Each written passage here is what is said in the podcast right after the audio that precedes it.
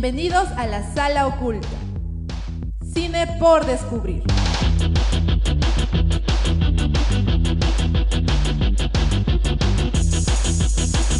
Programa producido por Club La Cuarta Pared.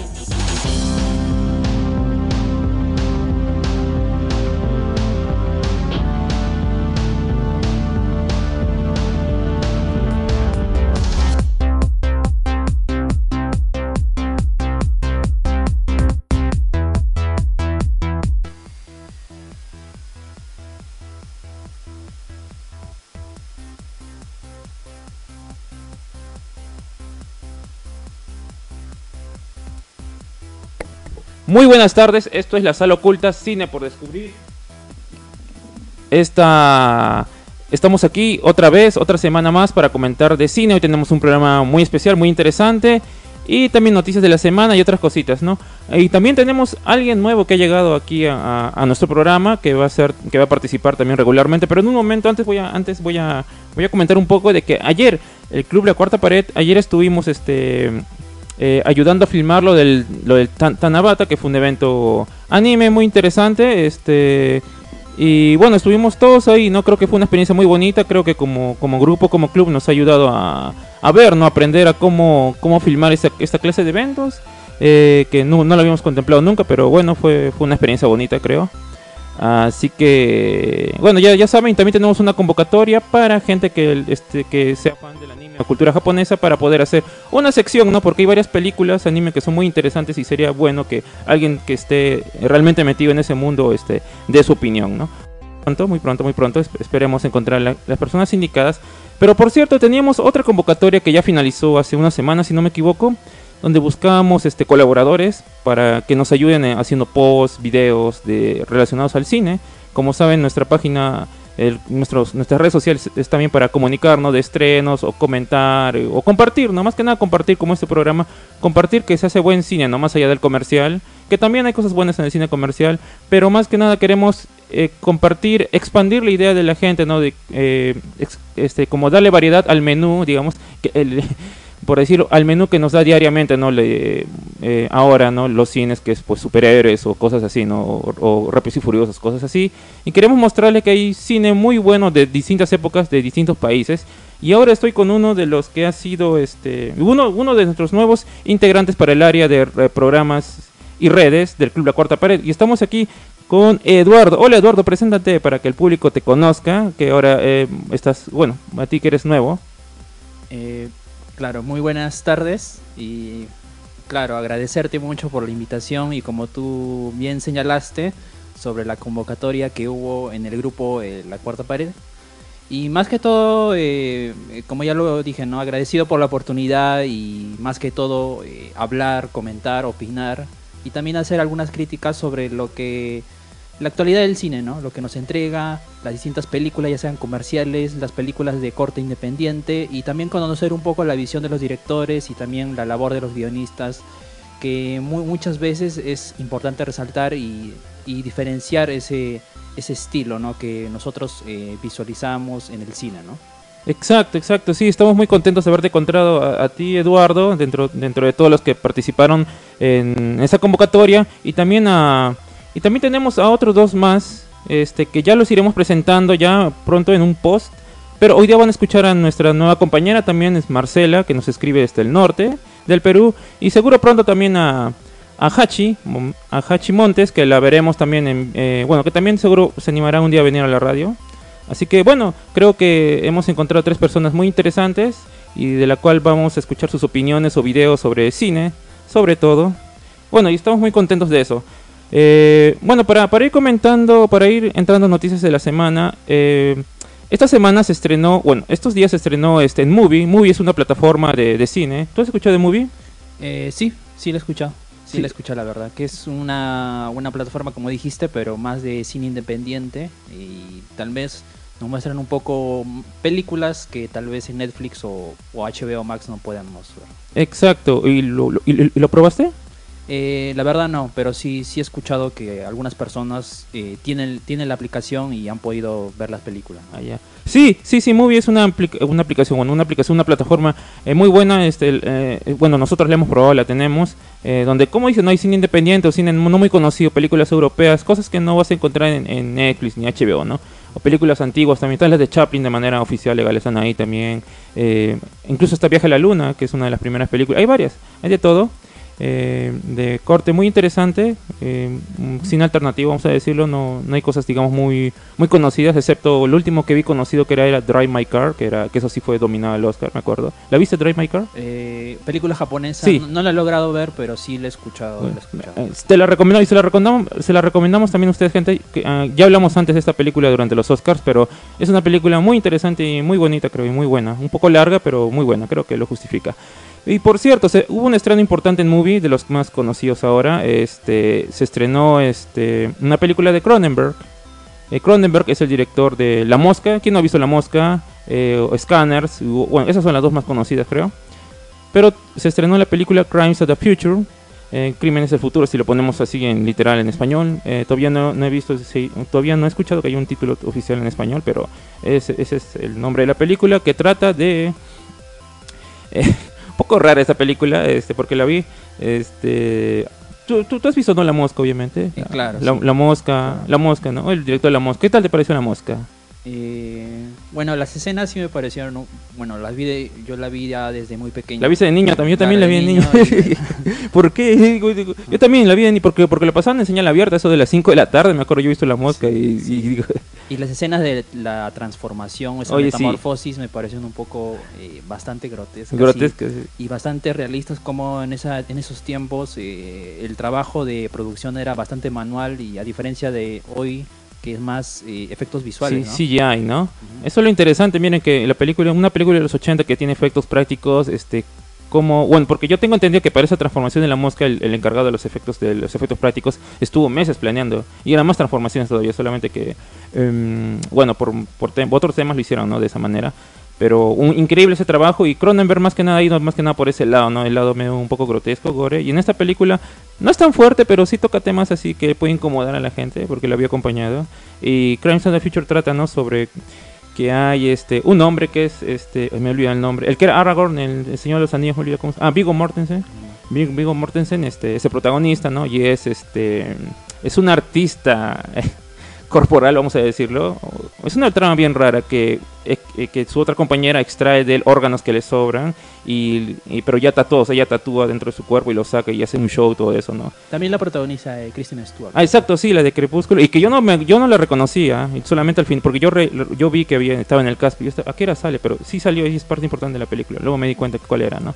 Eh, qué raro, no sé qué me pasó. Pero una película, sí, un poco grotesca puede ser, porque hay escenas un poco, un poco raras. este, eh, sí, eh, pero bueno, es una vista obligatoria para cualquiera que sea fan de Cronenberg, ¿no? O que quiera ver algo nuevo. Eh, por mi parte, eh, ahí para mí me pareció un mazo, ya la verdad. Este, no sé, me esperaba algo, algo diferente, pero igual de todas maneras es una película interesante, ¿no? Es algo, algo diferente a lo que vemos. Y Cronenberg eh, creo que siempre merece, ¿no? Este, um, darle una chequeada a lo que hace, ¿no? Y después de tanto tiempo, sobre todo, que no, no ha sido una película.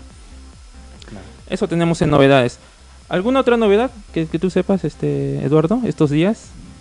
Eh, estos días, la verdad, eh, más que todo, lo como tú dijiste, la película de David Cronenberg, que está volviendo después de tanto tiempo, pero, eh, a ver, la, la verdad no, la verdad no. La verdad hay muchas novedades en el novedades, en- muchas eh, acá en Cineplane, bueno acá en la, en la localidad también ah, sigue se mantiene la cartelera, este Thor, eh, ¿qué más tenemos? Eh, los Minions, Los Minions, tenemos también este el teléfono negro. el teléfono negro que hasta ahora no he podido verla esta semana de Fiestas Patrias, está un poco ocupado, no, pero quiero ir a verla. ¿Has escuchado porque has escuchado tú de teléfono negro o la fuiste a ver ya? Eh, no, todavía no lo iba a ver, pero sí la sí es una película recomendada y la protagoniza Ethan Hawke, que es uno de los, digamos, que es el antagonista de, de esta, de esta película, ¿no? Exacto, y como dijimos la semana pasada, es el mismo director de Siniestro y eh, la primera de Doctor Strange, que a mí me gustó bastante la primera de Doctor claro, el Strange. director es Scott, Scott Derrickson, Derrickson, ajá. Ajá. eh, que bueno, creo, a mí me parece un, un director interesante, así que no creo que haya pierde, así que si no la han visto vayan a verla y espero verla yo también. Este este, así que espero yo yo ir a verla también. La verdad, me la estoy perdiendo, me la estoy perdiendo. Hay que ir un día en grupo, creo. Hay que ir un día en grupo a mirar esta película, que ahora está en descuento. Eh, muy bien, ahora vamos a pasar al tema de la semana, o mejor dicho, ha llegado alguien más.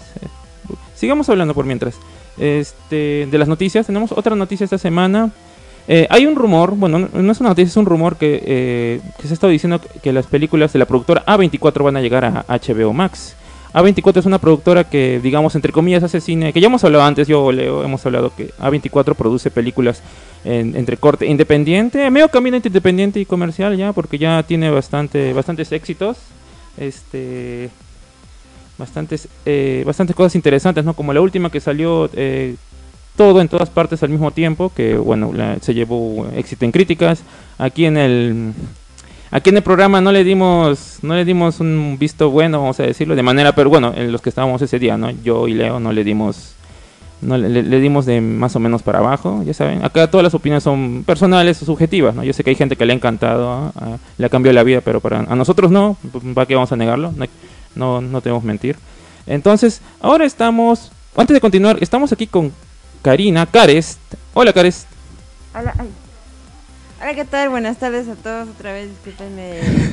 la emoción. No, estaba en el baño, no llegué tarde. Ah, estaba escondida acá. Este, Cares, te presento a Eduardo. Sorpresa. Ah, de sorpresa llegó Eduardo, que es uno de los nuevos colaboradores. Este, bueno, y antes de pasar al tema de la semana, que es Stanley Kubrick, vamos a hablar un poco de Stanley Kubrick. Quería rápidamente que eh, mencionar rápidamente lo de Tanabata, ¿no? De manera breve eh, mencionarlo, porque creo que es importante como el club. Yo, yo sé que el programa es de cine, pero es bueno mencionar estas cosas. Sí, una opinión propia pequeña, así rapidito nomás. Este, el evento de Tanabata estaba 9 de 10, ya. Solamente porque la, pasó algo con la banda nada más, pero estaba hermoso el evento, ¿ya? Eh, en todo momento había actividad, eh, la gente se, se, notaba que se sentía unida por las presentadoras, fue hermoso que estaba Celeste ahí, ¿Cierto, Celeste? Y ya, pues, es mi opinión, ¿qué tal ustedes? Sí, eh, sí, Celeste, genial. Por cierto, ya saben las transmisiones Celeste, donde habla de cine un poquito más eh, no sé si lo más comercial la palabra. Bueno, habla de cine más comercial Celeste en sus transmisiones y recomendaciones que le dan. Y Celeste eh, está en vivo ¿no? en Facebook con sus transmisiones. Así que ya saben, los jueves Celeste a las 7 pm pueden escucharla. Eh, bueno, en nuestra página de Club La Cuarta Pared. Y y nada, no, sobre el Tanabata solamente algo para terminar. Yo creo que sería interesante que hay un stand, como ahí están también de, de películas, ahí están digo de animes y también de, de, cosas como Star Wars, todas esas cosas. Yo creo que sería interesante, Karina, Cares, que para la próxima quizás, o por ahí un evento, porque aquí no hay ningún un evento que se dedique al cine, cine propiamente dicho, ¿no? Un stand. un stand de nosotros así con cosas, ¿no? De, de cine, no polos, quizás póster de, de Kubrick, de Spielberg, cosas así, ¿no? Y cosas también más conocidas, ¿no? También, ¿no? Yo creo que para el siguiente Tanabata le hacemos, o sea, solo hay que tener inversión. A mí ya me pagan, ya invertimos, sea, normal. Un, un stand, sí, yo creo como que los pin que teníamos ayer, así. Teníamos nuestros pin. De, las películas, uff, acá. Sí, sí, cierto, porque aquí no hay una tienda dedicada al cine en sí, así que creo que sería interesante nosotros dar por ahí, porque es nuestro rubro, hacer eso, ¿no? Yo creo que sí habría gente interesada a comprar un póster de Viernes 13, de, de, eh, de Alien. Alien sobre todo, Alien, que tiene varios fans, la gente compra juguetitos de eso a cada rato, así que este no sería muy comenta, interesante. Comenta, hashtag eh, stand Club La Cuarta Pared. Sí, sería interesante eh, tener un stand de cine. Muy bien, ahora que nos estamos conociendo mejor, ahora que nos estamos conociendo mejor, este, pasemos al tema de las películas. Bueno, de Stanley Kubrick, ¿no? ¿Quién no conoce a Stanley Kubrick? ¿Tú, lo, ¿Ustedes qué tal, tú, Eduardo? ¿Cómo lo conoces? O sea, ¿En persona? No, en persona obviamente no. o sea, sus, películas. ¿Cómo está? Dime. no, lamentablemente Stanley Kubrick ya falleció ya hace 20 años, pero este... No, ¿cómo, cómo, cómo fue tu experiencia con Stanley Kubrick? Eh, claro, es uno de los directores más recordados de la historia del cine, eh, sin embargo, la primera película, a ver, para ser sincero, que vi de él, eh, de su filmografía, fue El Resplandor, que muchas veces la han pasado por el canal TCM, que es de cable, que, Exacto. que normalmente eh, transmite lo que son películas de antiguas, clásicos, de los años 50, 60. bueno, eso, bueno, Resplandor, básicamente, ¿no? Pero luego la película que más me impactó de él fue Odisea en el Espacio. 2001. 2001, Odisea en el Espacio, claro. Esa me, digamos, la vi porque el director Christopher Nolan, que dirigió Interestelar, eh, durante sus entrevistas comentaba mucho de que Odisea en el espacio era una de sus películas, digamos, eh, inspiradoras y que Stanley Kubrick era uno de sus directores favoritos, ¿no? Entonces por ese lado me llamó la atención mucho ver las películas, bueno, completar ver las películas de Stanley Kubrick más que todo, ¿no? Porque ya El Resplandor ya la había visto, pero Odisea en el espacio, y bueno, mm, debido a eso la vi. Eh, me pareció, eh, wow, o sea, más que todo esa escena del monolito o esa escena eh, donde el protagonista está viajando por un portal que es por el final de la película. Sí, al final, y bien la Claro. esa escena. sí. Claro, y los colores, la- las expresiones, el rostro del protagonista y, y luego aparece en una especie de cap, ¿no? en una especie de habitación en blanco, y- pero ya eh, con unos muebles y esa escena más que todo sí tuve que indagar en internet porque en el, en el momento que la vi no supe interpretarla porque me pareció tan raro porque estaba en una nave supuestamente viajando por ese portal y luego aparece en esa habitación. Me pareció todo, todo raro en la, realidad, en verdad. Sí, es una película. Yo también la vi recientemente, pero vo- voy a reservar mi opinión cuando hablemos exactamente de la película. Pero otra película que de las que no hayamos- de las que no vamos a hablar obviamente ahorita, ¿no? Este, digamos Full Metal Jacket, por ejemplo. Claro, Full Metal Jacket. la, eh, más que todo eh, esa escena del, del, del soldado eh, cuando está en, en, digamos en, en el baño con ese rifle y entra, Es cierto. Su, entra su compañero y la, el ro- creo que ese actor se llama Vincent D'Onofrio. Vincent D'Onofrio, que es el Kingpin ahora, los que están viendo eh, Daredevil, eh, él es. Y tiene otras películas, en Jurassic World también estuvo. Claro. Y sí. bueno, y otras más. Claro, él ahí estaba muy joven, ¿no? Era uno de sus primeros... de Pyle se llama, ¿no? Pyle, Pyle. Claro, y esa escena sí, también la vi de pequeño, también la vi de muy joven, de adolescente, y sí me gustó mucho, la, la verdad, sí me impactó su, la expresión del rostro de Vincent D'Onofrio cuando está con, con el... Todo demente, ¿no? De, de ser alguien inocente, digamos, este, bueno, inocente, ¿cómo decirlo? Este, in- no apto, digamos, para la vida militar, entre comillas, a Sí. transformarse en lo que el- lo que hace el servicio el militar, lo convirtió en un monstruo. Bueno, es la crítica, creo Casi que en un sí. psicópata. Sí, es lo que es, la- es el mensaje que da el Kubrick en sus películas, ¿no? Es antimilitar, más o antimilitarista, algo así, por antiguerra, no sé cómo decirlo. Sí, el personaje del sargento también es muy bueno, eh, reprendiendo a los, a los Sí, soldados. lo que lo que les dice, yo me he reído con eso. Yo sé que algunas cosas no están bien, pero sí me he reído bastante. Ujú. Claro, muy, muy, sí, sí. Debe ser muy, me imagino que Stanley Cruz se debe haber inspirado mucho, obviamente, en la, en la vida militar real, ¿no? Debido, a relatos o historias que él haya escuchado, ¿no? Exacto. ¿Y, y tú, eh, este, En lo personal no, no conozco mucho la, la cine- cinematografía de Stanley Kubrick, pero lo poco que he leído es este que Stanley Kubrick es una persona que ha leído mucho y para sus películas ha trabajado un montón, o sea, se nota que es calidad lo que hace. Y las películas que he llegado a ver siempre de él, por lo menos, me han gustado todas hasta ahora. Eh, es como, mm, no sé, en ese momento me imagino que ese era en donde cuando presentaban sus películas era algo distinto, ¿no? Es justamente lo que lo que me, me envolvió a, a- al gusto por las películas de, de Stanley Kubrick.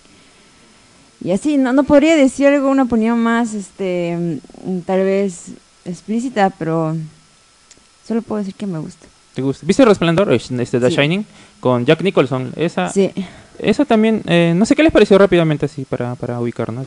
¿Qué les pareció The Shining? Yo sé que no es el tema de hoy, pero ah, ahí para, para picar. Para picar un poco, porque obviamente va a haber parte 2 más adelante de Stanley Kubrick, ¿no? Eh, Eh, claro, sí, eh, más de corte eh, de terror psicológico, si pudiera decir, ¿no? Porque actualmente hay muchas eh, muchas cintas eh, que hacen eh, referencia al resplandor. bastante parodia, bastante referencia en, Ah. todo, en Los Simpsons, en Los- varias películas. claro. Incluso en Ready Player One de Ah, Steven exacto, Spielberg, hay una escena, hay una hay una- escena. Hay una escena que es, bueno, es directamente... Bueno, es, es la película, ¿no? Escenas icónicas. Sí, es una escena, tiene escenas icónicas en esa En película. todas, creo que no todas, pero muchas de las películas de Stanley Kubrick han sido representadas eh, no en, en varios dibujos animados. Sí, o sí, por otras muchas. películas, o inspirado, ¿no? Como dice, inspiró a Nolan, y creo que sigue inspirando a Stanley Sí, Kubrick, hasta ¿no? ahora. Su trabajo ha sido, a pesar de su filmografía no habrá sido tan extensa, digamos, como otros directores, como, digamos, Spielberg, ha sido un poco menor, bueno, ha sido bastante menor, pero este ha marcado, ¿no? Ha marcado, ha marcado el cine, ha marcado el cine en general. Incluso El Resplandor tuvo una secuela. Cierto, Doctor Sueño, Doctor ¿se llama? Sueño, ajá, Doctor eh, Sueño. protagonizada por Iwan McGregor. ¿Y la, la viste? Eh, en HBO la vi. ¿Qué tal? Sí, más un... Hace mucha referencia a la primera película porque... Eso es su la- continuación, claro. Claro, la continuación, pero hay escenas, digamos, que... mm, Digamos que recicla porque la villana, bueno, la antagonista, que es interpretada por ay, Rebecca Ferguson, creo se llama, eh, ella, digamos que al final de la, de la cinta toma el papel de, de, Jack Nicholson. Ah, ya, se transforma, ya. Claro, ajá, claro, un poco de eso. Poseída, claro, Ajá, claro ese, sería la similitud que encontré entre la primera y la segunda, ¿no? Y bueno, yo todavía no lo he visto, pero espero verlo. Me, dij- me dijeron cosas buenas, así que yo sé que no es Stanley Kubrick, pero igual. eh, Bueno, algo más que podemos hablar de este cineasta, ¿no? Que como saben, él empezó como fotógrafo, eh, era fotógrafo más que nada. Y eso explica por qué sus películas este, tienen, eh, eh, trabaja bastante la simetría, o tiene, las películas de Kubrick tienen bastante eh, buena fotografía, ¿no? Si ven 2001, por ejemplo, o cualquier película de Kubrick, en realidad, puedes agarrar fotograma y ponerlo de cuadro y quedaría muy bonito, creo yo.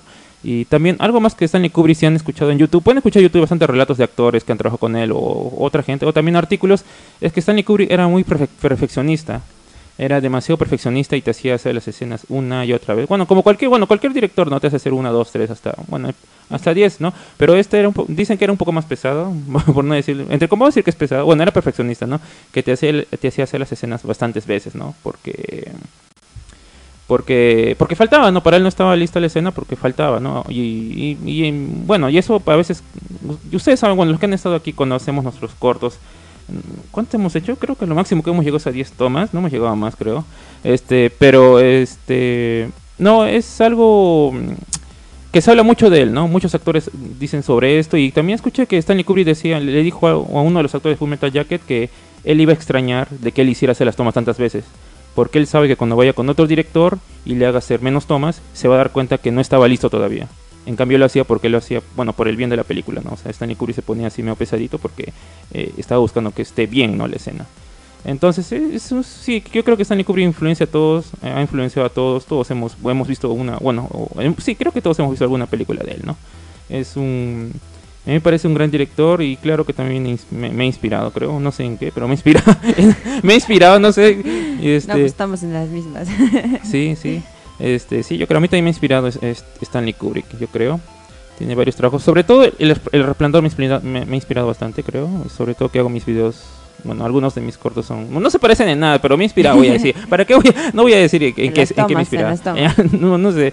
Pero me gusta bastante el final de The Shining cuando enfocan en la fotografía de Jack Nicholson que está en 1912, por 21, por ahí más o menos, ¿no? Y la música que pone. no la puedo cantar porque me meten copyright, pero no sé. Eh, Midnight, The Stars and You es una, bueno, una canción muy bonita también. Muy bien, ahora pasemos a las películas de la semana. Esta semana tenemos tres películas de las cuales vamos a comentar. Tenemos 2001, Una Odisea en el Espacio, tenemos La Naranja Mecánica y Doctor Strange Love. Vamos a empezar por la vamos a empezar por la más conocida, ¿ya? Vamos a empezar por la que la gente por lo generalmente es la que se acuerda cuando ve Kubrick. Ah, bueno, 2001 de La Naranja Mecánica, ¿no? Bueno, en realidad las tres, pero vamos a empezar por La Naranja Mecánica que está en nuestro banner del programa del día de hoy. La Naranja Mecánica es una película que está basada en un libro homónimo ¿Listo? Es una adaptación al cine de, esta de este libro, de esta novela, que se llama igual La Naranja Mecánica. Y bueno, no sé, eh, Cares o Eduardo nos puede hacer una, una, pequeña sinopsis nada más, no contando exactamente toda la película, sino una sinopsis de más o menos de qué va la película para que se ubique quizás algunos que escuchan. Hay gente que escucha la película y no la ve, entonces no sé, para que vea, para que se interese más o menos si, si la ve o no la ve. Por cierto, está en HBO Max si quieren ver las películas de Kubrick. Estas películas de Kubrick.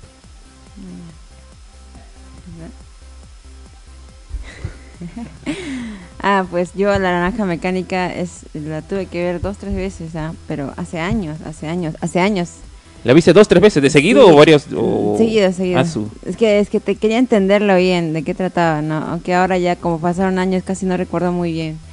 Eh, lo que pasa, bueno, la historia de la naranja mecánica empieza pues no con cuatro bandidos, ¿no? Que, que hacen lo que quieren, empieza con un abuso prácticamente a una chica, ¿no?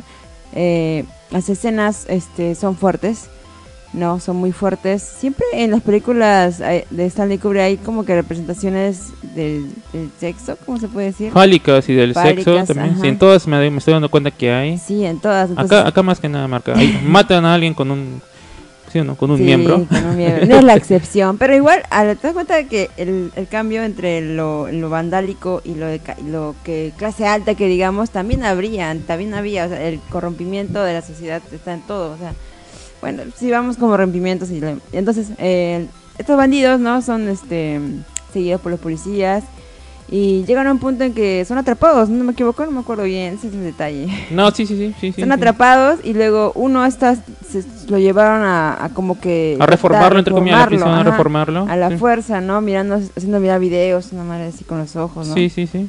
Que es la, una escena también que ha sido eh, referenciada bastante. incluso una novela peruana hicieron algo parecido. En una novela peruana, eh, el tratamiento, el tratamiento ludo, ludópico, ludópico, algo así creo que era, el que cuando le abren los ojos así con, unas cosas.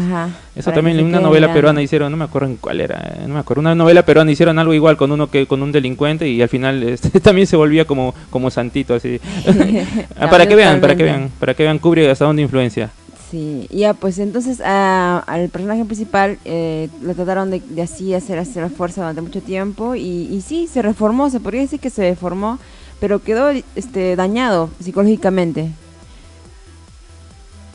Exacto, sí, este Claro, esta película trata ¿no? sobre un joven que está interpretado por este Malcolm, McDowell, Malcolm McDowell, que por cierto, yo recuerdo, de este actor recuerdo hace poco, bueno, hace años hubo un rumor de que iba a participar en una película peruana, ya ahora de anciano, no, ya estaba mayorcito, que era La Casa Matusita, me acuerdo, no, no era, eh, es que iba a haber como dos películas de La Casa Matusita, no me acuerdo cuál de las dos, pero la cosa que creo que nunca pasó.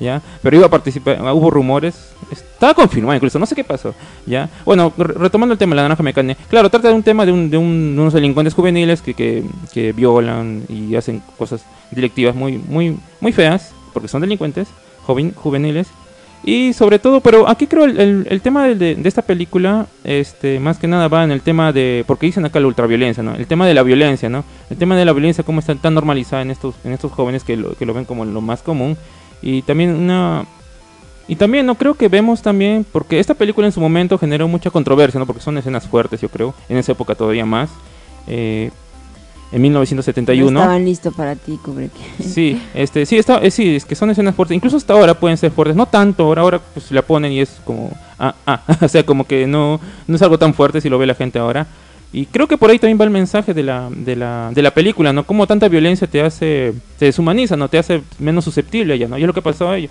Y es lo, es lo que vemos que está pasando ahora, ¿no? Si uno ve esta película, en su momento fue fuerte, que es uno de los temas de la película, eh, la violencia, y ahora la ve ahora, ahora en el 2022, eh, uno la ve y la ve como lo más normal, ¿no? Como que no, ah, es para tanto, era esto, digo, eh, alguien puede decir eso, ¿no? Pero este, eso es porque a los años, este, con el transcurso de estos de los años nos hemos vuelto muy acostumbrados a la violencia, ¿ya? Bueno, y ese es uno de los temas que critican esta película. ¿Cómo se contagia? ¿Cómo cambia la gente con el constante el agrego, ¿no? de, la violencia? La violencia, exacto, y sobre todo, eh, y también sobre el personaje, ¿no? El protagonista, que está protagonizado por Marco McDowell. Eh, algo muy interesante es que plantean eh, que este es un delincuente, que es violador y todo lo malo, pero que al mismo tiempo es un amante de Beethoven, por ejemplo. Escucha Beethoven, se han visto, y también es, es un tema importante. Bueno, es un es una de las maneras en que usan su tratamiento, ¿no? Para curarlo, entre comillas, con su tratamiento experimental, para que se le vaya lo, lo, violento y todo eso. Es, eh, y también es una muestra, creo que también está criticando o está haciendo una referencia a que que lo que como tus gustos musicales no tienen nada que ver con cómo sea, ¿no? Porque acá muchos dicen que si escuchas reggaetón, digamos, eres delincuente, cosas o cosas así, ¿no? Eh, yo, eh, yo, sé que en esa época era diferente las cosas, pero creo que va por ahí también el mensaje de la, de la película, ¿no? Que uno puede amar la música clásica y puede ser un, degenerado, ¿no? Entonces creo que también podemos verlo por ese lado, quizás, no sé. ¿Qué, qué opinas, Eduardo? Eh, claro, sí, por ese, por ese lado es correcto. Y yo también recuerdo haber leído sobre la naranja mecánica que lo relacionaba mucho con, eh, a ver, en los años 70, eh, 80, en Inglaterra había un movimiento llamado los hooligans, que era una especie de hinchas de, diversos eh, clubes del, mismo, de la misma, bueno, del mismo Inglaterra, pero que eran muy, muy violentos. Y entonces, en esos tiempos, digamos, ese grupo de, seguidores digamos, iba por una calle y realizaba un, digamos, un desmadre, ¿no? Digamos, reventaba ventanas, y eh, digamos asaltaba y prácticamente eh, digamos la policía eh, o la misma seguridad o la misma sociedad de alguna manera toleraba ese, ese nivel de violencia, ¿no? Hasta que llegó un punto en los años 90, ya para los 2000, donde ya el gobierno, digamos, se puso fuerte y ya trató de colocar normas y restricciones para, para parar todo eso, ¿no? Y yo, eh, este artículo mencionaba esa, esa relación de cómo la violencia, como tú mencionabas, estaba muy, digamos, en esos tiempos, eh, alguna, la sociedad como que hasta cierto punto, como digamos, la podía aceptar, ¿no? Y yo creo que Stanley Kubrick quiso de alguna manera reflejar ese, a ese grupo de bandidos, eh, ese nivel de violencia, hasta de, de esa forma, como ellos, digamos, al punto de que de, lo que hacían y más que todo yo encuentro esa, esa relación, ¿no? Porque en, en los años 60, 70, eh, la violencia, digamos, a nivel de sociedad, en, tanto en Europa como en Estados Unidos o en Latinoamérica, eh, el nivel de violencia era muy alto, digamos, ¿no? Y digamos que en estos tiempos ya existe un poco más de conciencia, ¿no? Sobre estos temas de, de no a la violencia, un poco más de solidaridad con el prójimo y todo ello, ¿no? Exacto, sí, eh, sí es cierto, sí, también escuché, era, bueno, para resumirlo era como unas barras bravas, pero tengo entendido que es como ahora, ¿no? La Alianza, la digamos, pero las de allá, tengo, yo también escuché, pero eran como mm, peor que las de acá. Sí, las de acá son un chancay de, eso, lo voy a decir. eso. Las de allá eran peor, eran terribles, terribles. Han tenido que incluso, creo que si hacías un, creo que para solucionar eso, si es que hacías esas cosas, te, te, vetaban de por vida y así más o menos fueron para entrar a un partido de fútbol en, todo el país, creo. Y creo que poco a poco sí fueron, digamos, civilizando a la gente un poco. Eh, eh, lo que rompía la, lo que pienso que hace hace rato planteado también es que les rompiendo estereotipos, ¿no? De que la música con el reggaetón, ¿no? También me hace acordar lo que hacen, lo que hicieron con el metal, con el metal, si no me equivoco. Por ejemplo, por ejemplo. Ajá, que toda la gente que hacía, escuchaba metal hacía pactos satánicos, ¿no? Inclusive en Stranger Things lo, lo lo, lo vuelven a repetir esa misma temática, que porque los que estaban eh, escuchando metal y juegos calabozos y dragones jugando eso, ah, pactos satánicos, claro, sacrificios. O, Pokémon, como antes, ¿se acuerdan? Un tiempo que Pokémon era el diablo, ¿se acuerdan? Igual. Bueno, y en esos tiempos imagino que sería el rock, en ese tiempo el ah, rock y el, el punk, no sé si había punk en esos años ya, en 1970, no, todavía no. Bueno, sigamos, mejor no comento eso, pero sí, seguro con el rock. ¿no? O sea, se repite y se sigue, y está bien porque se, se, se rompen estereotipos, porque seguimos con lo mismo, la gente digo, ¿no? O caras vemos, corazones no sabemos. Sí, exacto, cara vemos, corazones no sabemos, ¿no? Y, bueno, esta, esta película tiene escenas icónicas. ¿Quién no, quién no puede, quién puede olvidar la escena, por ejemplo, de, una de las tomas iniciales de, la película, cuando están ahí sentados con su vaso de leche y, bueno, en, eh, todos de blanco, con su traje de blanco, con sus suspensores, sus protectores, ¿no? Eh, y su traje icónico, ¿no? Que tienen también de, de esta banda criminal. Eh, otra escena que recuerdo es una, una, una escena, bueno, algo sí, sí, sí. Claro, la escena de, bueno, una de las principales de cuando tiene estos, estos aparatos cerca de los ojos. Ah, ya, este, esos son, este, ¿cómo se llama, eh, Karina? Eh, me he olvidado, eh, las pestañas, pestañas postizas son, son pestañas postizas. Ah, claro, se los pone por Sí, pero al revés, acá abajo. Maquillaje. Claro, claro, como maquillaje. Y su gorrito. Y su gorrito, y sus blancos, sus suspensores para protegerse. Claro, incluso le he visto parodiada en Los Simpsons, sí. en varias series. Incluso el personaje de Maggie hay un episodio donde aparece con esa. ¿Ah, sí? No, me ah, acuerdo. Sí, sí, no, no, me acuerdo. Ya sí visto. Exacto. Y, bueno, y otra escena también icónica es cuando están cantando Sinking in the Rain, ¿no? Eh, cuando ah. están abusando de. Entran a una casa y abusan, ¿no? De la esposa del hombre. Y bueno, está cantando Singing in the Rain mientras hacen eso, ¿no? Lo cual también. Esa escena es fuerte, por ejemplo. Esa escena es fuerte. Y otra escena, bueno, otra escena icónica que, que no se puede olvidar es que también el final, ¿no? El final, final, última escena final. No vamos a hablar mucho del final, o sea, mejor dicho. Pero la escena final cuando es, cuando vemos, o sí, ¿quién, o sí, ¿quién puede? No sé, no queremos spoiler. Es que la parte del final también es interesante. Cómo se reencuentra y... Se encuentra a sí mismo, no sé cómo decirlo. ¿Qué pasó ahí? Gracias a la música también, ¿no? Sí, es una película muy, muy, muy recomendada, creo yo. Este... Incluso, incluso el traje que llevan puesto, el gorrito, las tiras, el bastón, eh, en varias eh, fiestas de Halloween, ah, incluso películas, eh, las, referencian mucho. Incluso eso ha quedado muy, muy, muy, muy icónico dentro, del, dentro de la historia del cine. Algo muy icónico. Más bien, nunca he visto a alguien aquí que esté por Halloween vestido así. ¿Alguna vez ha visto a alguien así? No, pero ya me diste ideas, ve. ¿Puede ser? ya, ahí está. Cares dice que se va a vestir así. Busco otros tres. ¿Quién, ¿Quién se apunta? puede ser, no sé.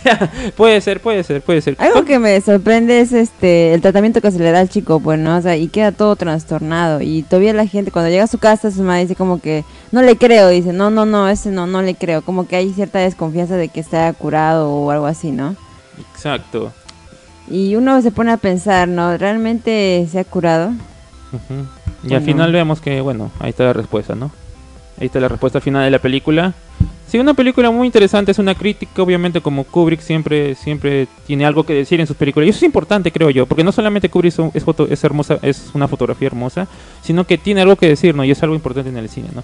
Saben que aquí nos gusta el cine alternativo, digamos, el cine independiente y todo eso.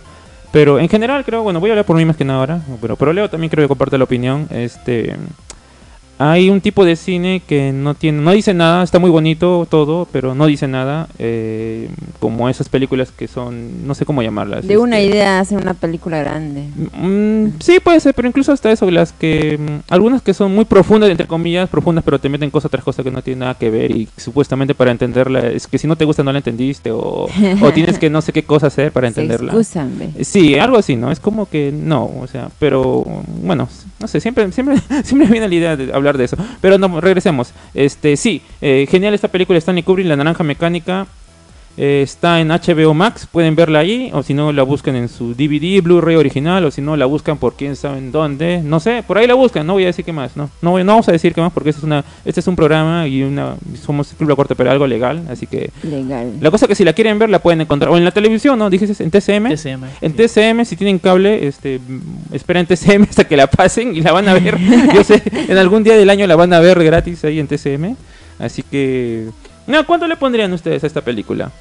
Es de 4, del, de- este del 1 al 5 es referencial, chicos. No, por, por- lo general nosotros no daríamos nota, pero es para, para ver, ¿no? Para medir la, la intensidad de nuestras opiniones, porque a veces algunos dicen me gustó, estuvo chévere y no sé por qué le ponen dos estrellas, una estrella, no entiendo, pero bueno, así califican, ¿no? Bueno, están en su libertad de, estás en tu libertad de oro de poner la nota que quieran, ¿no? Incluso, como saben, aquí yo Leo, bueno, Leo más que nada le ha puesto uno o medio punto a, películas que son muy conocidas, este, sp- ha dado sus, pero sustentando, ¿no? Obviamente, susten- ¿por qué no me gusta? No solamente decir cero, ¿no? Pero, ¿por qué cero para ti, ¿no? Explícanos el cero, explícanos el cinco.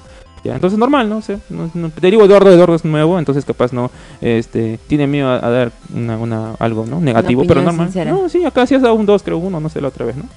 Nadie te ha dicho nada. Bueno, sí te hemos dicho, ¿no? Pero es que hay que comentarlo, ¿no? Hay que comentar entre Claro, nosotros. dime la verdad. Sí, hay que decirnos la verdad nomás.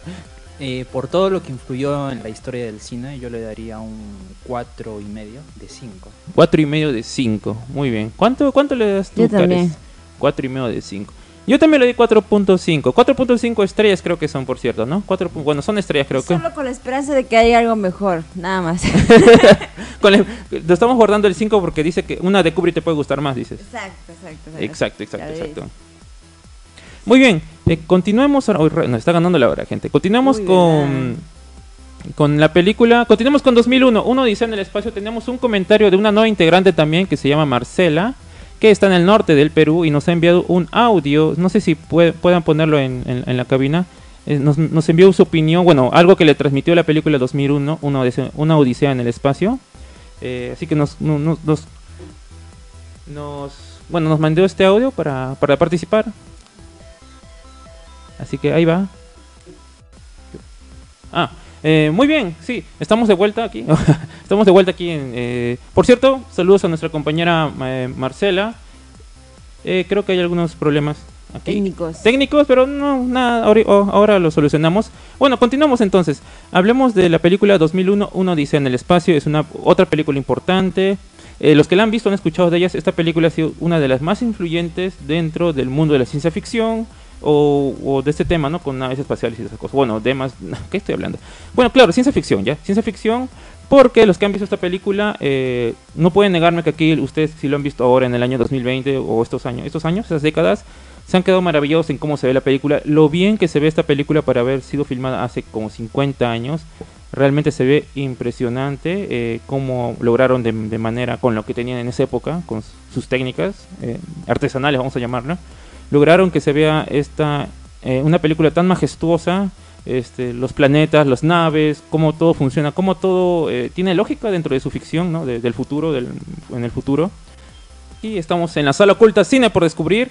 Eh, nada, acá muy, muy contentos de seguirnos. Estamos hablando de 2001, uno, uno dice en el espacio, que ha sido una película, como digo, muy influyente para toda la ciencia ficción. Incluso dijiste, no, acabas de decir que Nolan también estuvo inspir- inspirado en esta película para Interstellar, que es una... Buenísima película. eh, que es una película, eh, bueno, es un director, ¿no? un director de los más conocidos, digamos, ahora de los de, de esta década, bueno, la década pasada y esta década, y que ahora prepara una nueva película que se llama Oppenheimer, si no me equivoco, que trata sobre el que creó la bo- bomba atómica, si no me equivoco. Eh, la historia del- de cómo el, el científico Oppenheimer eh, creó el proceso ¿no? de El creación proceso. de la bomba atómica. ¿no? Más que todo también incluir escenas de, la bueno de la prueba, ¿no? Como las, las previas eh, antes de llegar al arma final, ¿no? Que era la bomba nuclear. Me pregunto si también estará inspirado en Doctor Strangelove. Bueno, Doctor Strangelove es una sátira, comedia. Eh, pero no me sorprendería que Nolan esté inspirado en algo de eso, ¿no? Porque Kubrick, todo, bueno, todos son, bueno, hay muchos fans de Kubrick. Muy bien, continuamos con 2001, ¿no? Uno dice en el espacio que como dijo eh, es totalmente de manera improvisada, totalmente así, de su mente salió eso lo que acaba de decir, estoy diciendo así, 100%, es, nos dijo una pequeña sinopsis. Piranoico, la, la, forma de la nave, tiene forma fálica, ya, eso, no sé si se dieron cuenta ustedes. Sí, claro, obviamente. Eh, Todo con Stanley Kubrick tiene que ser fálico. Todo tiene que tener, tiene, tiene, que tener eso, ¿sí o no? Parece, al parecer. Eh, sí, pero incluso yo creo, no sé si Kubrick tal vez se adelantó a su tiempo, porque actualmente la NASA eh, tiende a, eh, a, modificar o a elaborar sus, digamos, eh, los satélites de una forma ovoide, en forma de cigarro, porque supuestamente le da mayor, digamos, versatilidad, dinamismo al momento de viajar por el espacio. Bueno, ese es un, es un dato que yo escuché, ¿no? Pero no sé si Kubrick necesariamente se, digamos, se adelantó a su época o, o, como tú dices, ¿no? Por un tema ya muy personal de él, ¿no? Eh, bueno, no, esta, película sí estuvo bien estudiada. Eh, es lo importante eso, ¿no? Es ciencia ficción, ¿no? ¿Por qué se le considera como ciencia ficción? Y eh, porque obviamente está respaldado por la ciencia, ¿no? Así que no me sorprendería que los estudios de esa época hayan decidido que de una manera esa también es una forma interesante de, que sea más fácil, ¿no? El viaje interestelar, digamos, ¿no?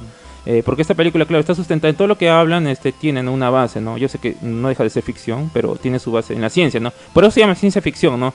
Y algo más, esto es diferente, ciencia ficción es diferente. Hay, hay, personas que califican Star Wars como, bueno, he escuchado a alguien por ahí, no sé por qué, dijo Star Wars es ciencia ficción y no, Star Wars no es ciencia ficción, eso es, es fantasía ambientada en el espacio, más que nada eso, ¿ya?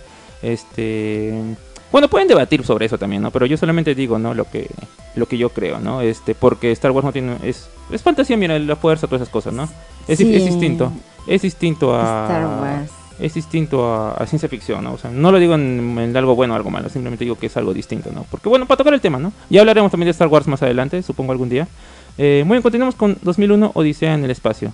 ¿Qué más? ¿Qué más puedes comentar, Eduardo? Eh, claro, lo del monolito, como mencionaron, eh, yo lo encuentro esto como una metáfora, porque no sé si ustedes se dan cuenta, cuando el grupo de primates encuentra este, este monolito, y digamos, ese monolito yo lo veo como una representación de ese paso de la...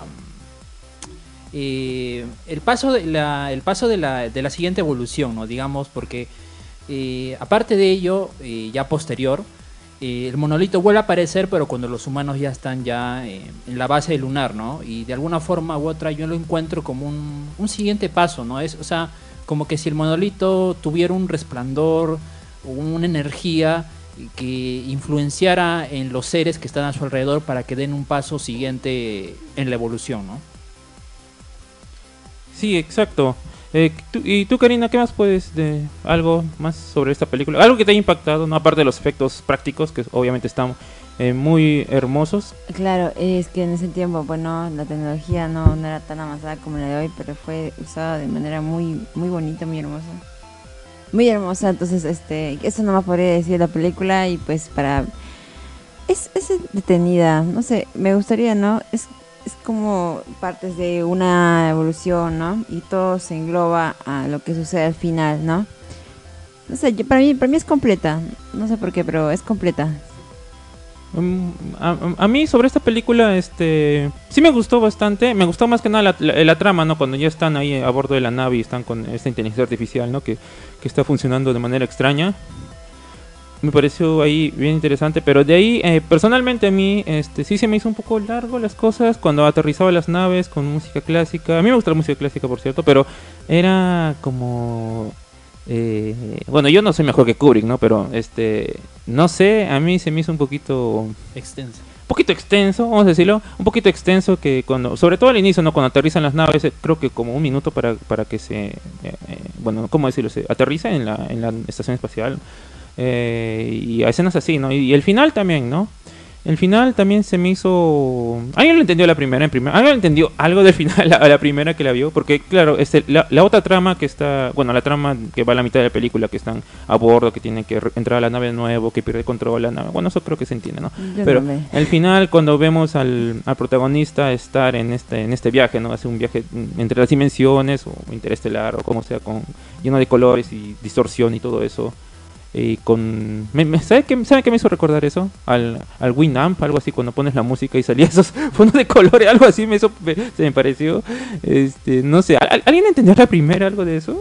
lo, del bebé, lo de eso, lo del, bueno, eso creo, bueno. No, y cuando se encontraron todos en una sola habitación, o sea, el bebé, el joven y el viejito, eso también, o sea, que pasa es que como que, no sé siento que hay algo más, ¿no? aparte de la película tienen que ver acá otro otro documental para entender la película así, ¿no? Pero sí, pero aún así se sintió completo. Bueno, también está es una adaptación de un libro también esta mm. esta película. Ah, Eduardo, a ver, a ti, tú, tú digamos así, la, yo sin, sin leer no interpretaciones de otros, digamos, ¿tú le, le, agarraste el hilo a la, primera a esto? Eh, la primera vez, eh, cuando vi el final, la verdad no, porque sí me pareció súper raro esa habitación eh, al final blanco. Creo que había unos, unas pequeñas estatuas, una, un, dormitorio y una mesa y creo que eh, el protagonista va envejeciendo, creo, claro, ajá.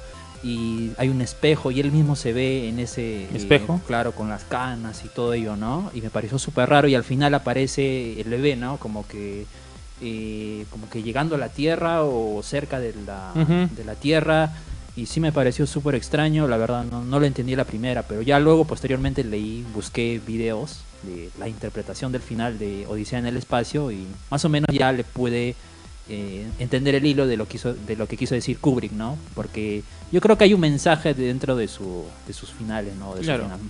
Claro, hay, hay, un mensaje, hay un mensaje. Yo creo que Kubrick siempre algo, tiene algo que decir, obviamente, porque es un gran director y lo dice de manera, no solamente con el texto, ¿no? Sino también con, con la fotografía, ¿no? Con los encuadres y quiere marcar este quién tiene el poder, quién no tiene el poder, con las sombras, porque es un, un excelente fotógrafo y un excelente eh, director, ¿no? Entonces eh, lo dice de manera visual es la palabra. Eh, pero sí, no voy a negar, porque bueno, ¿para qué voy a...? No? Acá estamos para decir la verdad y la opinión de nosotros, ¿no? No porque es voy a decir, ¿no? Que las cosas que no, que no creo, ¿no? Este, sí me pareció... Eh, sí, es que el final está un poco sacado de, para mí, para mí está un poquito... Para mí que hay algo más, yo quiero más, yo quiero entender qué, qué significa esto, señor Kubrick. O sea, o sea, claro que hay algo más, ¿no? O sea, claro, yo también leyendo, leí las interpretaciones de otras personas, no sé, pero este pero me refiero yo a la primera, este, yo dije que que ha fumado Kubrick para es que tengo que decirlo que no quiero que me dé la suya para entender por favor que ha fumado Kubrick. O sea claro le puse inglés le encuentras una lógica no que obviamente está mm, está como naciendo de nuevo algo así. Bueno eso, eso pero eh, de qué trataba el monolito y todo eso pero sí a la primera sí no o sea tú ves eso y qué pasó aquí este este es muy muy extraño no muy extraño muy extraño y un poco lenta la película, un poco lenta digo, pero no, me aburrió, eso quiero ser claro, un poco lenta pero no me, no me aburrió, ya no me aburrió, pero sí, no, sí, sí, a mí la verdad el final sí, sí, sí, me pareció bonito visualmente, ¿no? Pero sí, ¿no? Como que ahí Kubrick, no sé, para mí, tengo que decirlo, este, sí, Vamos no. A comer un cafecito ya. Muy bien, ahora antes de que yo siga hablando de Kubrick, antes de que me, están controlando, y ahora sí, este, tenemos la opinión de Marcela que, nos quiere decir qué le pareció, bueno, qué, sintió al ver 2001, eh, Odisea en el espacio. Así que vamos a dar paso a nuestra compañera Marcela desde el norte, que tenemos aquí un audio muy bonito que nos ha enviado. Brevemente contaré la primera vez que vi 2001 Odisea en el espacio. Fue hace un año y me voy a dar la libertad de decir que fue una de las películas con final muy confuso, pero bellísimo al mismo tiempo, que mi única reacción fue llorar. Lloré al final. No, no podía dejar de llorar. Pero ya siguiendo la línea de la cinta, eh, gracias al monolito, la evolución del hombre se pudo dar. Esta simple pieza rectangular le transmitió al hombre la inteligencia suficiente para poder mejorar su estilo de vida y las herramientas para llegar a eso, como pudimos ver en la película, desde lo más primitivo, llegando finalmente al espacio, en donde se vuelven a encontrar con este monolito. pero esta vez quieren saber de dónde viene. Y la expedición Júpiter tuvo como objetivo encontrar el origen de ese monolito. El astronauta encargado, que fue encerrado en esa habitación, muere en presencia del monolito, como si éste lo transformara en algo más. Ya el físico pasó, pasó a un segundo plano. La mortalidad ya no existe en el ser humano. Ahora es como una conciencia flotante. Y tratar de entender eso y ver la realidad actual en la que me pregunto si el ser humano, con todas las herramientas que se maneja y se manejará, finalmente llegará a esa perfección, entre comillas, llegaremos a ser algo más que simples mortales. Yo realmente lo dudo, pero el futuro es incierto. Y la verdad es que como sociedad hemos evolucionado bastante. Pero en fin, eh, la película, apoyada de los mejores efectos visuales de esa época y creo yo muy adelantados para esos años, me hicieron sentir confusa, rara, pero al mismo tiempo satisfecha por haber presenciado tal obra.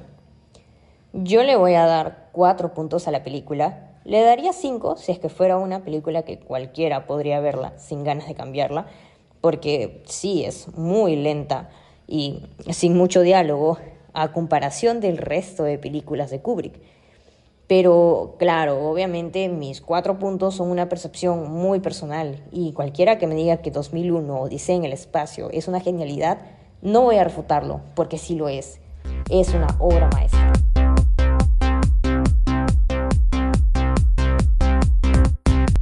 Listo, muchas gracias a Marcela Torres, que es nuestra no integrante y nos ha compartido aquí lo que le transmitió 2001, ¿no? Una edición en espacio. A cada persona le transmite, que bueno, en general, ¿no? El arte eh, a cada persona le transmite de una manera diferente, ¿no? Llega a, cada persona de una manera diferente, ¿no? Y eso es lo hermoso, es lo hermoso de eso, bueno, el arte, del arte general, ¿no?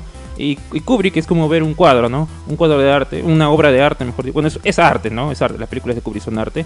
Pero eh, para ponerlo más claro, es como la pintura, ¿no? digamos, ven una pintura y cada uno ve, ¿no? Eduardo ve una cosa, yo veo otra cosa, este, Cares ve otra y Marcela ve otra. Y bueno, todos aquí encontramos, ¿no? Lo, lo, lo importante, ¿no? En este film de Kubrick, 2001, Una Odisea en el Espacio una gran película también, bueno, creo que también es una vista obligatoria para cualquiera que ame, que ame el cine, y a, pesar de lo que yo acabo de decir, eh, que, ame el cine o, que ame la ciencia ficción y quiera, ¿no? Hacerlo de una manera, digamos, tomárselo en serio, ¿no? Que eso también es algo importante que Kubrick hizo en ese momento, que hasta ese momento ninguna película de, que trate, digamos, ciencia ficción, eh, entre comillas, se lo había tomado en serio, ¿no? Más que nada eran películas tipo clase B, de bajo presupuesto o cosas así, ¿no? Con cosas así mal, con, con, con naves agarradas con hilos o cosas así bien raras. Y aquí Kubrick lo hizo, ¿no? Es, se fue, se lo tomó en serio, lo, se lo tomó en serio y demostró que con la ciencia ficción se podían narrar historias, este, digamos, más, entre comillas, más serias, más serias, más, más inteligentes, digamos, más allá de simplemente ser eh, como que algo para niños o algo, digamos, medio tonto. Él se lo tomó en serio la palabra ciencia ficción. Y creo que por eso también, ¿no? Es algo que todos recordamos a Kubrick, ¿no? Y por eso hasta, hasta el día de hoy, y yo sé que para en el futuro va a ser recordado por este film también, ¿no? cualquiera que quiera hacer de nuevo, digo, ciencia ficción, tiene que ver esta película. Si a usted le gusta ciencia ficción, tiene que ver esta película. Y si no la han visto, vayan a verla ahora mismo. Está en HBO Max. Muy bien, nos queda poco tiempo. No, nos ha, voy, a pedir disculpas porque nos ha, nos, ganado el tiempo. Íbamos, íbamos a hablar de, Doctor Strange Love. Vamos a hacerlo de otra manera. Vamos a hacer un video, creo mejor. Nos ha ganado el tiempo hoy día. Eh, pero creo que hemos ganado, hemos ganado experiencia, voy a decir. Hemos ganado experiencia y hemos aquí compartido tiempo ¿no? con nuestro nuevo compañero Eduardo. Eduardo, ¿qué tal Eduardo? ¿Cómo te sientes? ¿Esta es tu primera vez en la radio? ¿En un, programa de radio? Eh, la verdad sí, pero videos... Eh un poco para hacer la similitud, había, lo había realizado eh, bueno, en la universidad, más que todo eso de tratar de, eh, expresarme, expresar mis ideas, eh, mi punto de vista y todo ello, ¿no? Sí, me pareció muy interesante el programa de hoy de Stanley Kubrick, repasando, repasando una de sus mejores películas y todo ello, ¿no? Sí, muchas gracias Eduardo. Este, sí, lo has hecho muy bien para ser tu primera vez, estás estás calmado, hay gente que ha venido camino temblando así, pero, pero tú, tú, estás bien, creo. Es, como todo, ¿no? Uno agarra la costumbre también. Nosotros también cuando empezamos esto, este, no sabíamos qué hacer, voy a ser sincero. Pero bueno, y poco a poco le va agarrando el hilo y poco a poco vamos a ir mejorando también en este programa, que es la idea, ¿no? Siempre mejorar.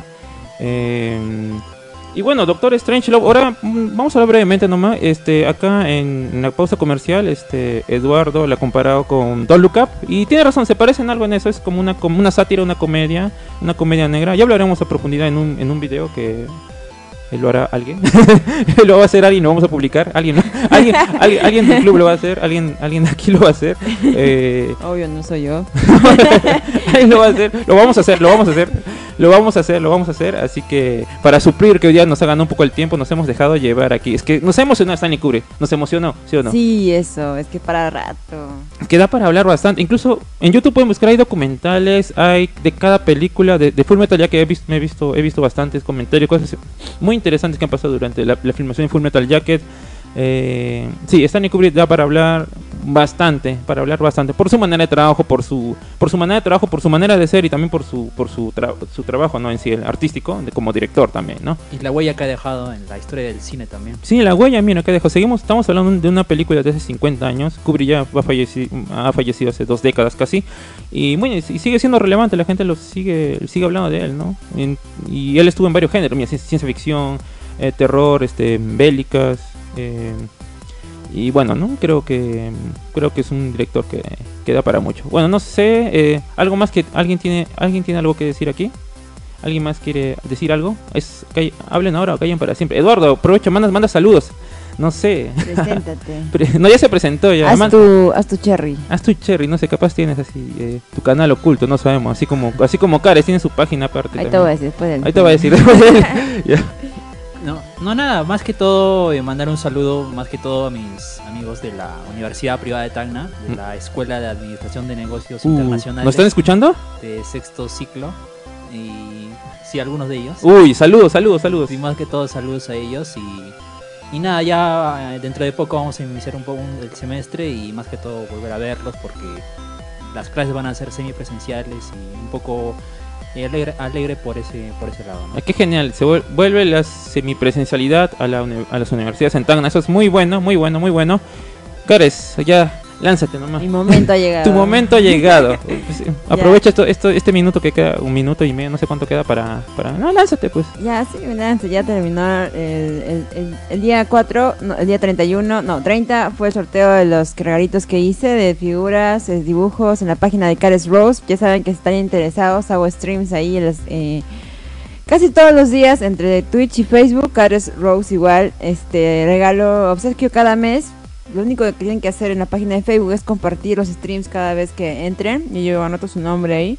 Y al final del mes yo sorteo figuras, este, ilustraciones, puestos para el Dota, o Plus, depende para los jugadores, depende de lo que se requiera, porque no todos quieren ganarse algo. La mayoría solo quiere ver, ver y compartir y reír con nosotros, bueno. Entonces, eso les digo, ¿no? Para si quieren participar. Eh, ¿Y qué más? ¿Qué más? Ah, sí, y ya salió por mi presentación. No, este, va a salir, ¿no? El video de la presentación que hice en el Tanabata Fest el 31, ayer. Exacto, sí, Leo grabó eso. Yo, yo estaba atrás, estaba ah, descansando. ¿Por qué lo dices triste? Estaba durmiendo, yo lo sé. Sí, sí, que estaba todo el día ya. Estaba yo, eh, estaba yo emocionada, estaba temblando prácticamente, tenía pánico, pero eh, me encantó, me encantó. Lo que más me encantó fue cantar mi canción delante de todos y luego. ¿Tu composición te mi refieres? composición, mi composición que hice una canción propia, es la, la última que compuse, la, la, canté delante de todos y me encantó, me emocioné. Después de la presentación se sintió, se sintió en los aplausos como la gente me aplaudió cuando canté mi canción, bueno, mi composición. Fue una experiencia muy hermosa porque es la primera presentación que hago a mi nombre. Ya saben, si quieren más canciones, no, si alguien quiere contratarme, estoy en Cares, en la página de Cares, 922-144-526 para mis composiciones y músicas. Exacto. Ah, ya. Contratos fue contratos. Ah, ya, ya. Sí, sí, es que me encantó, me Por eso estamos, por eso estamos. La verdad. Sí, por cierto, sí, eh, eh, Cares también es artista. artista ah, ah, también hay artista plástica también. que, y las figuras que regala ella las hace a mano. Por cierto, ¿qué te pidieron? ¿Cuál es el premio? ¿Cuál es el premio? Ah, ya, figuras de. Mm, este, Ronald quiere Mega. mega ¿Él ganó? Sí, Ultraman, Ultraman. Quiere Ultraman. Una figura de Ultraman pequeña. Ultraman también tiene películas, creo. No me acuerdo. Y sí, y Celeste participó. En, te juro que Celeste compartía. Y no, oye, qué piña, Celeste. En serio, me dio pena. Ya, ya, dije, va a seguir participando para el siguiente ya. Muy bien, vamos cerrando. El, gracias, Cares. Por cierto, ayer sí estuvo, muy, eh, estuvo, muy interesante ayer la, las participaciones. Ayer también participó Bruno. Participó Bruno también fue del primero en participar en, en Tanabata con canciones de Dragon Ball. Bruno, que como saben, si se acuerdan, él venía a la radio también antes. Ya va a volver, amenaza con volver, gente, así que prepárense. No. amenaza con volver, Bruno. Y nada, no, fue una experiencia bonita ayer. Y bueno, aquí en el Club La Cuarta Pared, este está cada vez siento que está más cerca de lo que les había comentado de hacer el cineclub, ya. Lo, lo siento, lo siento en mi mano, lo siento en mi bolsillo por ahí. Ahí creo que estamos más cerca. Hay tantos proyectos que se vienen. Hay tantos proyectos que, se vienen del club, eh, bueno, del club sobre todo, así que como nuestra obra de teatro también y también nuestros nuevos cortos, también hemos no voy a decir a qué festivales hemos mandado, pero hemos mandado nuestros cortos a algunos festivales porque, bueno, no creo que es importante dar a conocer, ¿no? O sea, yo, es lo que yo siempre les digo a todos, ¿no? Que no tengan miedo de enviar sus trabajos, ¿no? No piensen que no son lo suficientemente buenos, ¿ya? Piensen en que, bueno, ¿no? Simplemente lo están, eh, están, practicando, no están intentando, es importante perder el miedo. Hay, gente que tiene muy buenos trabajos, pero a veces nunca lo, nunca lo envían a ninguna parte, eh, solamente se, lo quedan para ellos porque dicen que no está, no, no, sé, no son muy buenos, entre comillas ellos creen, pero mm, creo que mostrarlos donde vas a recibir la verdadera opinión, o el feedback, digamos, positivo, las críticas constructivas, obviamente, que son las que nos hacen crecer, ¿no? Las destructivas, no, obviamente. Por eso tienen la gente, hay gente que tiene miedo, ¿no? Críticas destructivas. Pero esas no hay que tomarlas en cuenta. Hay que saber también, un consejo mío, bueno, algo que yo he aprendido también, es que hay que saber de, de quién tomar los consejos también, ¿no? De quién tomar las, las críticas, ¿no? Obviamente tienes que tomar eh, una crítica de música, digamos, digamos, si yo canto, dibujo, lo voy a tomar de alguien que canta, ¿no? O no le voy a tomar a alguien que no, nada que ver con eso y dice que no me gustó, nada más. Ah, ya igual, ¿no? Creo que, bueno, eso le digo gente para que no tengan miedo de enviar sus trabajos a estos festivales que hay. Eh, ha habido bastantes. Eh, hay todavía hay algunos más que quedan eh, todavía. Y que hemos compartido, por cierto, en nuestras páginas. Así que ya, para que, para que también, ¿no? Todos tengan la chance. algo más, algo más, Eduardo. todavía hay más, hay más tiempo todavía. Ah, caramba. Dale, dale. Expláyate. Expláyate, Eduardo. Tengas miedo. O mañana es mi cumpleaños, güey. mañana es el cumpleaños de Cares, de Karina. Mañana es el cumpleaños de Cares. Yo pensé que era el 3, pensé que era el miércoles, No, es mañana. Yo había visto en tu Facebook que salía 3. Creo que no voy a hacer nada. ¿Lo adelantaste? ¿Lo adelantaste? Me voy a dormir todo el día. Por su cumpleaños, Cares va a dormir todo el día. Perdón, Eduardo, ¿qué ibas a decir? Sí, ibas a, te cortó con mi cumpleaños, te, te quitó el espacio. No, nada. La verdad sí ha estado muy interesante el día de hoy. Revisando la, la filmografía de Kubrick y más que todo eso. Agradecido más que todo con la oportunidad. No, claro, estamos acá muy contentos de que estés aquí, ¿no? De haberte encontrado a alguien que, que ame el cine también como nosotros y que también le gusta hablar, ¿no? Porque para eso estamos. Creo, que para eso está el Club La Cuarta Pared, ¿no? Eh... Sí, la verdad es que me emociona tenerte acá. Sí, sí, sí, sí, sí, estamos muy contentos de eso y también ya esperemos, ¿no? Que eh, Hachi o ah, Marcela también puedan participar de una manera. Creo que sí se puede, por Meet podría ser. Sí, creo que sí se puede acá en la radio. No sé, tendré que hablar. Tenemos pero que probar. Tenemos que probar, nunca hemos probado por Meet. Vamos a probar un día por, por nuestra compañera Marcela, porque tiene mm, Marcela tiene cosas muy interesantes que decir, como escucharon hace un momento en su audio que nos envió. Tiene cosas muy interesantes que decir, apreciaciones muy interesantes. Así que sí, es bueno, ¿no? Es bueno que eh, vayamos, este... Em, no sé si la palabra rotando o... o Sí, rotando en este programa, ¿no? Rotando en este programa. Muy bien, llegamos hasta el final del programa. Gente, ya saben, este, muchas gracias por quedarse aquí. Estamos eh, eh, aquí en la sala oculta. Ya saben que pueden escuchar este programa más adelante en Spotify, Google Podcast. Va a estar subido ahí, así que ya saben, nos vemos la próxima semana con otro programa aquí en la sala oculta. Cine por descubrir. Chau, chau, adiós. Chau, chau, buenas noches. Buenos días, tardes, noches. Hasta luego.